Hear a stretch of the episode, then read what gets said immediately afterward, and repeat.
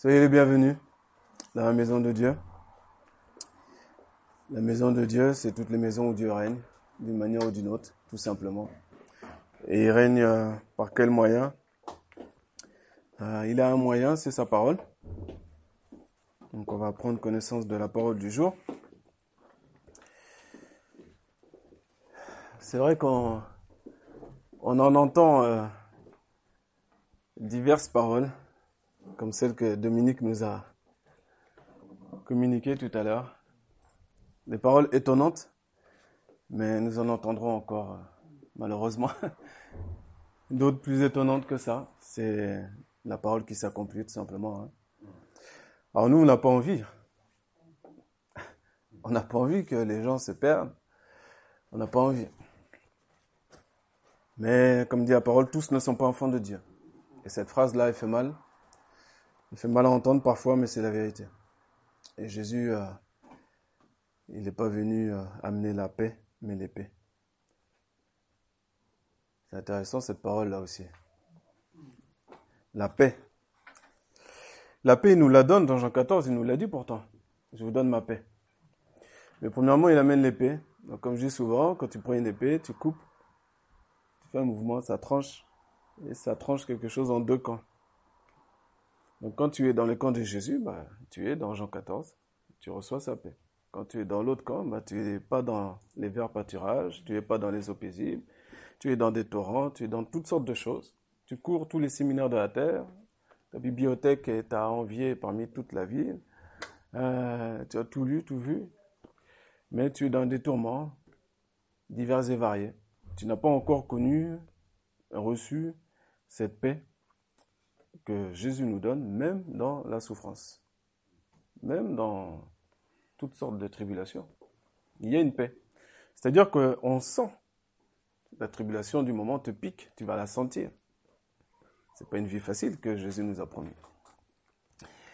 Mais il y a un moment donné, d'une manière ou d'une autre, tu vas aussi toi aussi accomplir ce que Paul et Silas ont accompli aussi en prison. Est-ce que Paul et Silas parfaitement qu'ils allaient sortir de la prison, d'après vous? La parole ne nous dit pas. Mais il y a une chose qu'ils savaient parfaitement. C'est que rien, ni personne, ni auteur, ni domination, ni principauté ne peut les séparer de l'amour de Christ.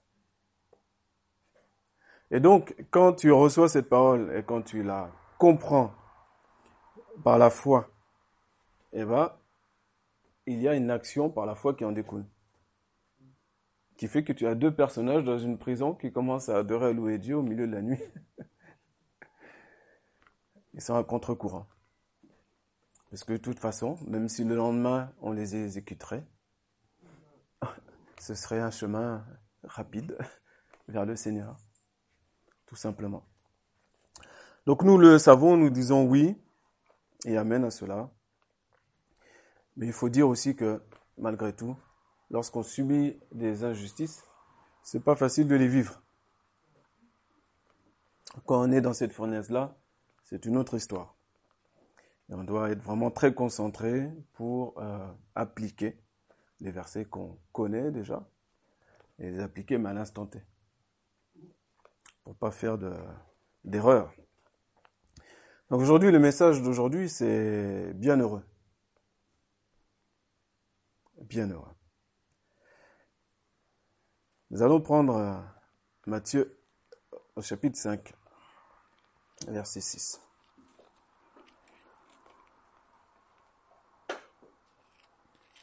Matthieu chapitre 5, verset 6. C'est un message que j'avais déjà à cœur la semaine dernière qui est revenu toute la semaine.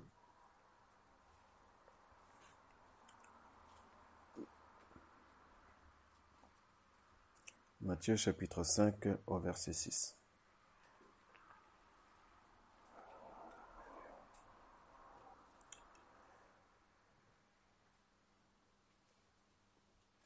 Bienheureux ceux qui ont faim et soif de la justice dans certaines de vos versions, c'est écrit heureux. dans la version littérale, c'est bienheureux. C'est intéressant parce qu'en fait, dans la notion de ce mot-là, bienheureux, il y a une notion de bénédiction. Quand on voit la racine du mot, mais en fait, il y a béni dedans. Il y a une bénédiction. Bienheureux.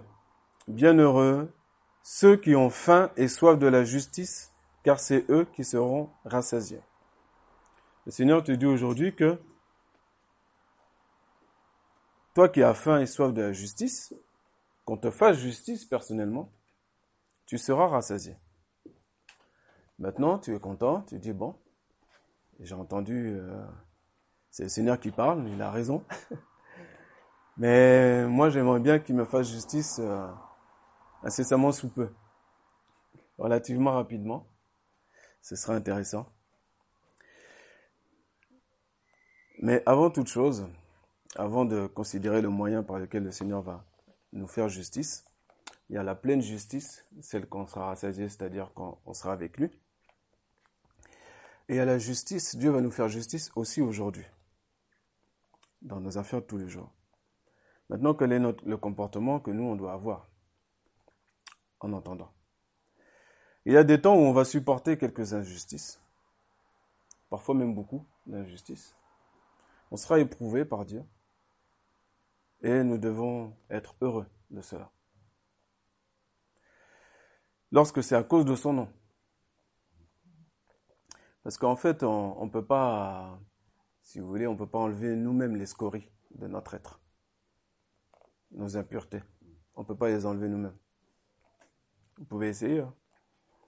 Vous serez vite fatigué. C'est Dieu qui fait ça. C'est par son action. Et donc Dieu, il a une, intelligence tellement infinie qu'il utilise des moyens divers et variés pour cela. Donc on peut subir des injustices qui sont pour nous des injustices, des épreuves, euh, qui sont en fait des épreuves de la part de Dieu. Mais il y a aussi des véritables injustices,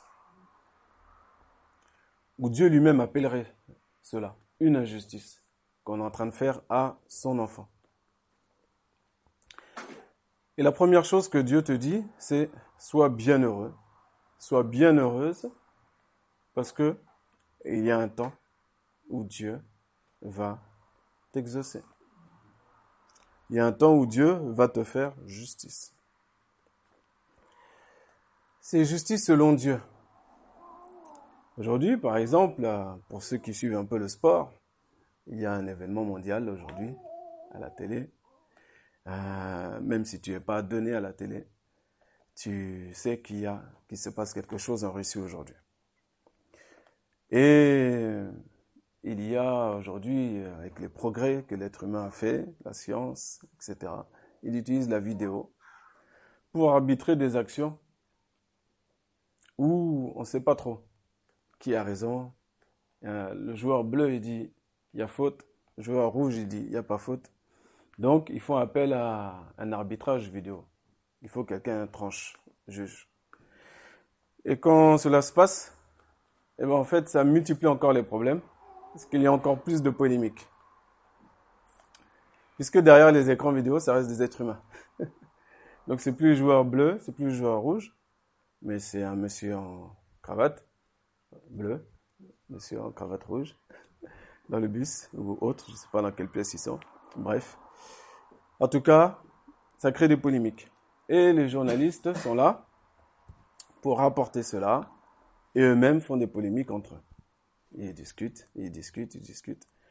Et ils ont absolument une énergie inouïe pour en discuter, en discuter et en discuter. Sans cesse. Et au final, il n'y a rien qui est tranché. Si ce n'est que, malgré tout, le match est fini. Malgré tout, il y a un résultat qui sort. Mais il n'y a rien qui est tranché parce que dans le cœur d'une équipe ou d'une autre, bah, il y a quand même une injustice pour eux, à leur propre point de vue. Oui, quand c'est l'homme qui juge, euh, il y a toujours euh, quelque chose qui reste euh, un goût amer. Mais quand c'est Dieu, c'est parfait. Il y a toujours un juste jugement. Et ça, c'est vraiment plus intéressant de... C'est ce que je disais à un frère cette semaine, où effectivement il aurait pu user, user vraiment de ce bon droit. Et c'est pas facile de laisser Dieu nous faire justice. D'attendre dans le silence, dans le calme. C'est pas facile. Il faut pas dire c'est facile. On a besoin de lui. On prie, on prie, on prie, jusqu'à temps que Dieu nous fasse justice. Mais on sait que la colère de l'homme n'accomplit pas la justice de Dieu. Mais cependant, on sait aussi que les hommes se mettent en colère. Les chrétiens se mettent en colère. Ça leur arrive. S'il y a un chrétien ici qui ne s'est jamais mis en colère, ben, il peut témoigner. Je lui laisse quelques minutes, deux minutes. Il peut venir pour témoigner. Que jusqu'à aujourd'hui, il a une vie où il ne s'est jamais mis en colère. Et on sera édifié d'ailleurs hein, si, euh, si c'est le cas hein, au milieu de nous. Euh, mais non, comme je dis souvent, je me répète, mais il y en a un seul qui a accompli pleinement cela, c'est Jésus-Christ. Paul nous dira, mettez-vous en colère, mais ne péchez pas. Est-ce qu'il sait que les hommes se mettent en colère Lui-même s'est mis en colère. La seule chose, il dit, ne péchez pas.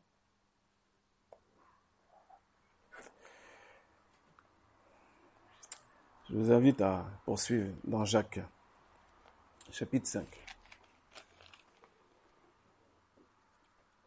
Jacques, chapitre 5. Après Jacques, nous irons dans, dans Actes. On aura une corrélation avec ce que notre frère Dominique nous a parlé en premier. Alors, Jacques chapitre 5, à partir du verset 7. Il faut savoir que l'apôtre Jacques euh, écrit à des chrétiens qui sont dans l'épreuve.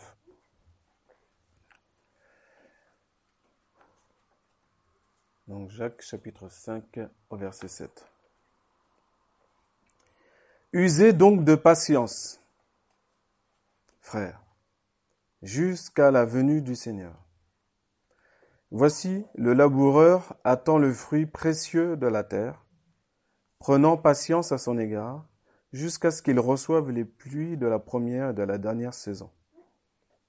Vous aussi, usez de patience, affermissez vos cœurs, car la venue du Seigneur est proche.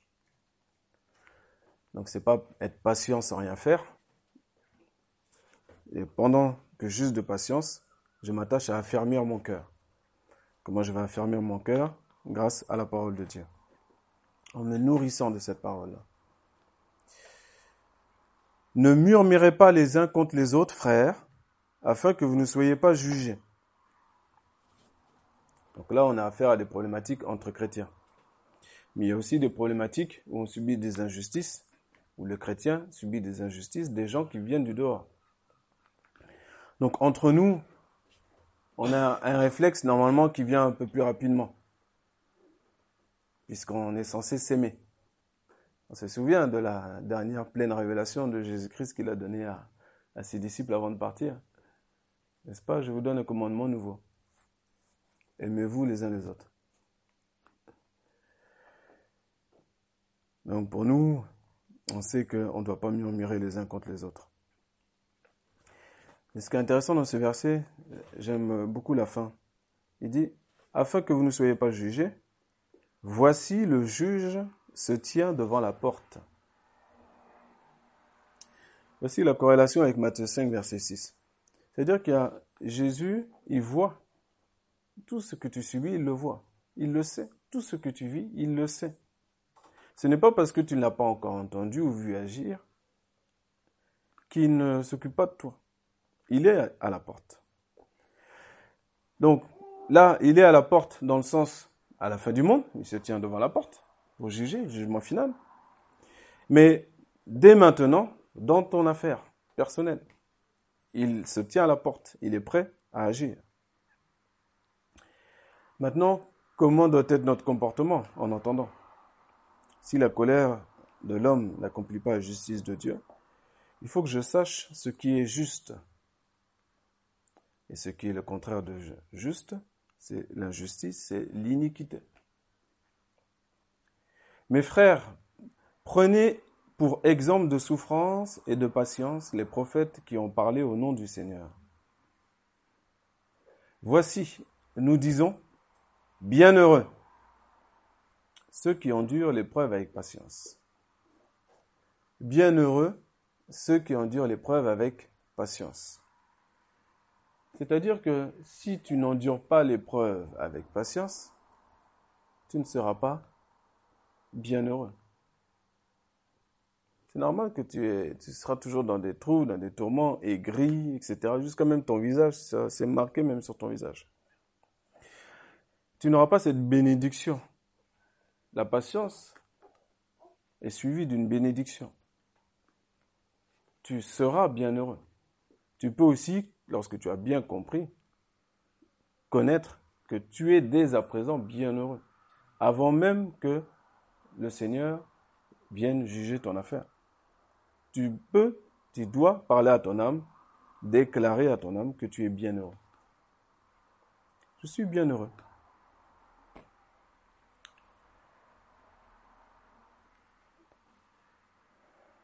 Vous avez entendu parler de la patience de Job, verset 11.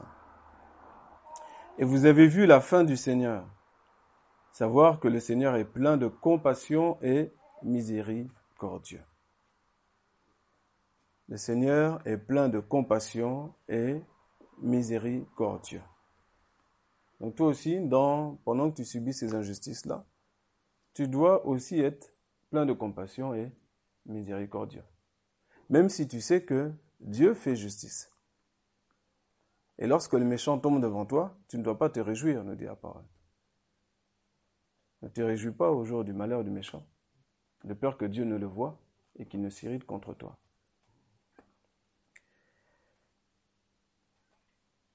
Dieu nous dit, nous déclare bienheureux. Bienheureux. Maintenant, je n'ai rien à déclarer à faire pour dire à Dieu, pour commander Dieu, dire agis comme ci, agis comme ça, fais ceci, fais cela. Tu vois bien qu'il se passe telle ou telle chose, tu vois bien ce que je souffre. Dieu voit tout, il sait tout, il connaît tout.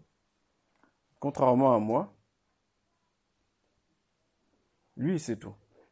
Donc, ce qu'il nous dit à travers sa parole, c'est qu'en entendant que lui, il agisse, il nous demande simplement, il nous donne des, un principe de comportement, un principe divin.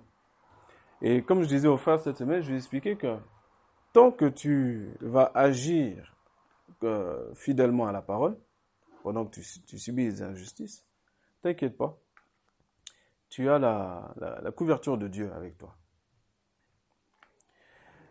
Mais si, et le frère a eu un bon réflexe, hein.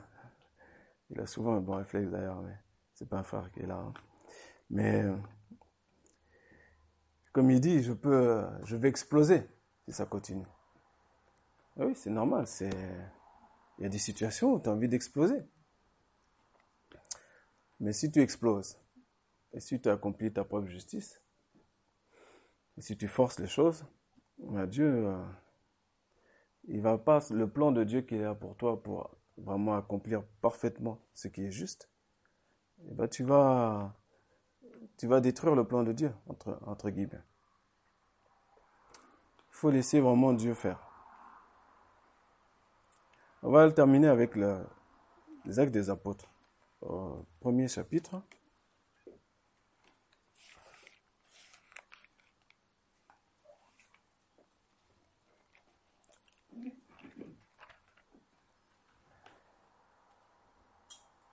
Il sera question également du Saint-Esprit.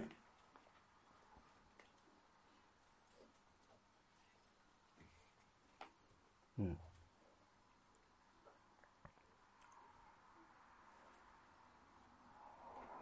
Acte des Apôtres chapitre 1, on va lire les neuf premiers versets.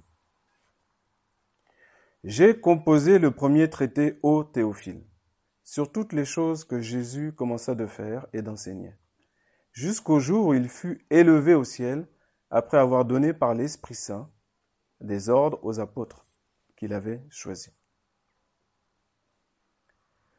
À qui aussi, après avoir souffert, il se présenta lui-même vivant, avec plusieurs preuves assurées, étant vu par eux durant quarante jours, et parlant des choses qui regardent le royaume de Dieu.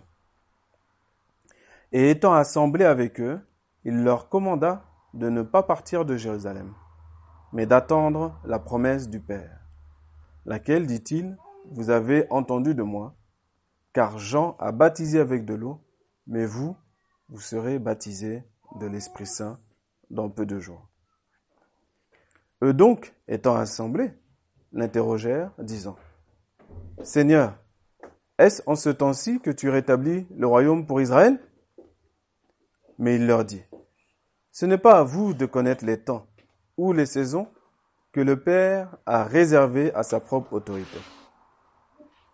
Mais vous recevrez de la puissance, le Saint-Esprit venant sur vous, et vous serez mes témoins à Jérusalem et dans toute la Judée et la Samarie et jusqu'au bout de la terre. Ayant dit ces choses, il fut élevé de la terre, comme il regardait, et une nuée le reçut et l'emporta de devant leurs yeux. Amen.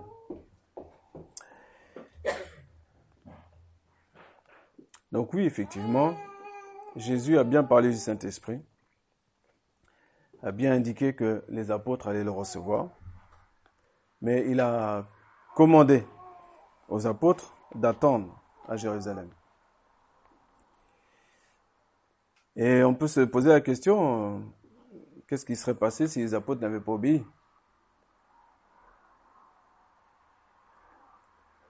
On n'en sait rien, bien sûr. Mais l'obéissance a suivi l'accomplissement de la promesse. Ils ont reçu le Saint-Esprit.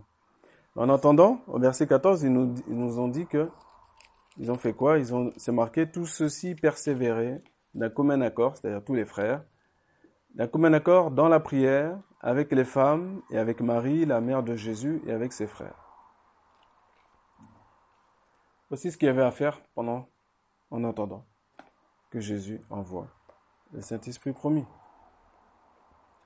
Donc toutes les personnes qui parlent que le Saint-Esprit n'est plus aujourd'hui, ils auraient juste simplement à prendre un temps de prière, persévérer dedans, demander à Dieu de les éclairer, et ils verraient. Ils verraient que oui, le Saint-Esprit agit bien encore aujourd'hui. Qu'est-ce qu'il y a noté dans ce passage pour nous? Parce que le thème, c'est l'injustice. Et c'est d'être bien heureux pendant qu'on subit les injustices. Le thème là, c'est pas le Saint-Esprit. Mais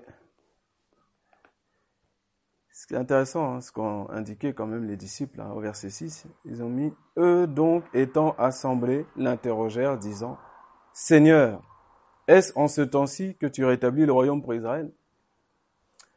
Pourquoi? Parce qu'ils en ont marre. Les Juifs de l'époque en ont marre de l'oppression romaine, en ont marre de toutes sortes de discriminations dont ils, qu'ils subissent. Ils en ont marre de payer des tribus à des gens qui ne devraient pas. Ils en ont marre d'être sous domination. Et peut-être euh, toi aussi, ma femme, ma soeur, d'une manière ou d'une autre, tu en as marre. Et tu voudrais dire au Seigneur, est-ce que c'est pour maintenant? C'est quand? Quand est-ce que tu vas me faire justice? La réponse du Seigneur, elle est simple. Elle est, ça c'est réservé à ma propre autorité. Sache que je te déclare bien heureux et que je t'ai dit que tu, seras rassasié de la justice. Donc ce qui compte de savoir pour nous, c'est que Dieu va accomplir sa parole. C'est pas quand. Le quand, ça c'est réservé à Dieu, à sa propre autorité. C'est important ça, vraiment de se laisser dans les mains de Dieu et dire ok Seigneur, dans ce cas-là, moi je te laisse faire. Voilà. On le prononce avec la bouche. Nos actions, nos faits démontrent, doivent démontrer effectivement qu'on laisse vraiment Dieu faire. Et Dieu fera. Voilà. À force de prier, à force d'accomplir Luc 18, à force de se rendre compte et de savoir qu'effectivement, par les expériences, vous savez, même qu'on a beaucoup d'expériences, même qu'on a déjà eu des exaucements, des sorties d'épreuves, des sorties d'injustice, même, même, même, même, il peut y arriver, parce qu'on est des êtres humains, il peut y arriver à un moment donné dans ta vie où tu as quand même un coup de moins bien. Où tu peux toi aussi dire, jusqu'à quand? Jusqu'à quand? Seigneur te dit que lui, il sait, il voit tout ce que tu vis, qu'il a réservé à sa propre autorité le temps qu'il souhaite intervenir, le jour, l'heure, il interviendra. Toi, en entendant, attends-le dans la prière, dans la persévérance dans la prière. Dans le calme et dans la tranquillité sera ta force, pas dans la gesticulation. Il n'y a aucun bâtiment, aucun groupe spécial de chrétiens, aucun séminaire particulier qui va te sortir de l'injustice. Ça n'existe pas. C'est important. Le, salut, il est en Jésus-Christ. C'est ce que nous dit le psaume 62, le premier verset. En Jésus-Christ. On s'attend en Jésus. C'est très important. Très important. Tu pourrais aller euh, sur un site, mettre le thème, la justice, t'instruire, écouter une dizaine de prédications diverses et variées, essayer de trouver la personne qui va vraiment te toucher. Tu n'en trouveras pas. Celle qui doit te toucher et celle qui va intervenir, c'est Jésus-Christ. Nous qui prêchons, nous qui, qui chantons, nous, on est des vases de terre. On veut être des vases d'honneur, bien sûr. Mais on est, on est des vases de terre. On est limité. On est limité humainement. C'est pour ça qu'on a toujours besoin de Jésus. Sans lui, on ne peut absolument rien faire. Et ça, c'est important de, de croire ça, parce que c'est par la foi qu'on sort de nos situations. C'est par la foi. C'est pas par le raisonnement, c'est pas par une instruction diverse. C'est pas par des multiples discours. C'est la première chose, moi, qui m'a frappé quand je suis venu dans cette région. C'est ce que j'avais appelé à l'époque les diagnostiqueurs. Les diagnostiqueurs. C'est-à-dire que on connaît beaucoup de choses. On, sur une situation, les gens peuvent en parler quatre heures. Et la décortiquer, tout ça, etc. Et sorti de là, une fois que la bouche est bien sèche, il ne se passe rien. Chacun rentre chez soi. Il ne se passe rien. Il ne se passe rien. Par contre, on a bien parlé de la situation. Ah, on a montré notre intelligence. Et sorti de là, ça fait pchit. Que Dieu nous, nous garde vraiment dans sa parole. Et tout ce qu'il nous demande, c'est de marcher humblement devant lui. C'est tout. Tranquillement. Et tout ira bien. Amen. Seigneur, merci pour euh, ta parole, qui est la vérité, qui est vraiment une très bonne nourriture. Merci Seigneur mon Dieu pour tous tes serviteurs qui ont annoncé ta parole aujourd'hui, ceux qui l'ont fait hier sur toute la terre, Seigneur mon Dieu. Peu importe le jour, l'heure, Seigneur mon Dieu, pourvu que la nourriture convenable ait été donnée. Seigneur mon Dieu. Je te prie, Seigneur, de sonder les cœurs et vraiment que ta parole soit gravée dans nos esprits, sur nos cœurs, Seigneur mon Dieu, qu'on s'en souvienne à l'instant T, lorsque nous serons dans les fournaises du moment, qu'on se rappelle, Seigneur mon Dieu, que tu es avec nous, que tu ne nous abandonnes pas, que tu nous encourages parfois, même dans la tempête, mais comme on est trop tourmenté, trop à regarder à gauche, à droite, on ne voit pas tes encouragements, on ne les perçoit pas. Parce qu'on veut quelque chose de plus spectaculaire. Et Seigneur, vraiment, je te remercie pour euh, nous avoir gardés jusqu'à ce jour. Je te remercie de nous garder pour les jours qui suivent.